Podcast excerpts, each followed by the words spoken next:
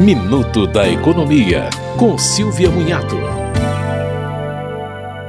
Depois que o Supremo Tribunal Federal decidiu que não incide imposto de renda sobre pensão alimentícia, a Receita Federal regulamentou a forma de restituição para quem pagou imposto nos últimos cinco anos, ou seja, desde 2018. O contribuinte terá que fazer declarações retificadoras para cada ano em que a pensão foi incluída como rendimento tributável. É necessário manter o modelo de dedução escolhido anteriormente. O valor da pensão deve sair da ficha rendimentos tributáveis e migrar para rendimentos isentos e não tributáveis, no campo Outros. Aí é só explicar no campo que o valor é referente à pensão alimentícia. Quem deixou de incluir um dependente que tenha recebido pensão alimentícia poderá incluí-lo agora.